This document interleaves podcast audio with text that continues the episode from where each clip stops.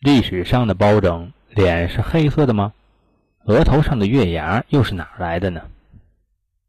无论时代如何变迁，老百姓对于清官的渴望和拥戴是永远不会变的，因为清官是一心为民、不徇私情的，也是老百姓的贴心人。在中国古代，清官并不多见，而在这些清官里面，最著名的那当然就是包拯了。提到包拯，人们头脑中就会立刻浮现如铡美案、打龙袍、斩包棉等一系列的民间故事。同时，头脑中就会立即浮现出一张黑漆漆的脸，以及额头上一弯月牙的黑面包公的形象。那么，包拯的脸是黑色的吗？额头上的月牙又是怎么来的呢？尽管包拯在民间家喻户晓，但在正史中的记载比较简略，生平主要事迹就在于《宋史·包拯传》。在《包拯传》里，并没有提到包拯的外貌。但是记载了他的一些事迹和性格特征。包拯通过科举进入仕途，从一个七品知县做起，一步一个脚印，最终做到了枢密副使，相当于现在的副总参谋长。他严峻刚正，敢于直谏，同时又两袖清风，不徇私情。不过，在当时包拯的影响力还不算大，直到明朝出了一本名曰《包公案》的书。包拯的事迹才在民间广泛的流传开来，同时，因为这本书的描述以及后世戏剧舞台上的塑造的包拯的形象，那个黑脸包公才在百姓中根深蒂固。既然在《宋史》里面没有明确的记载包拯的外貌，而且在安徽合肥的包公祠里，包拯的写真像也并非是黑脸带月牙，可见包拯的黑脸完全是小说中的虚构。以及戏剧脸谱的魅力，那么为什么要把包拯的脸抹黑呢？其实这也有历史的依据。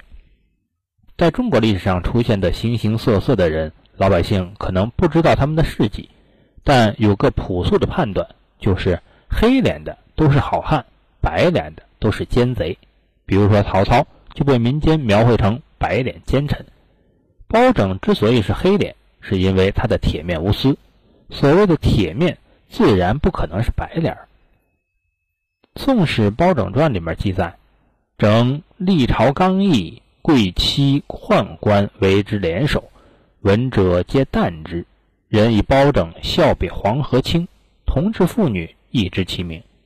胡曰：“包待志。”京师为之语曰：“关节不到，有阎罗包。”这段话可以看出，包拯是个极其严肃的人。让他笑比黄河水清都难。同时，包拯的刚毅廉洁妇孺皆知，以至于有人想搞潜规则之类的歪门邪道都不好使，因为有他在那挡着。因此，那些坏人遇见他就像遇见阎罗一样。这些都是包拯铁面无私的证据。所以，在中国的戏曲舞台上，像包拯这种刚直到极致的人，就要涂上如炭一般的脸谱。这样的脸谱化也得到了民间的认可。那么，包拯额头上的月牙又是怎么来的呢？据《中国传说故事大词典》说，月牙是因为包拯出生时因脸黑而被其父扔掉时被连叶杆锯伤的。《中国地方风物传说选》则说他是父亲扔掉时被月牙形的马蹄踩伤的。总之，就是一块疤痕。这个月牙的开口也有讲究。京剧大师裘盛戎擅长演包公。据他说，包拯额头上的月牙，开口朝右是老包阳间审案，朝左则是包大人由先诊下阴曹审案的时刻。当然，这也只是戏曲舞台上的表现。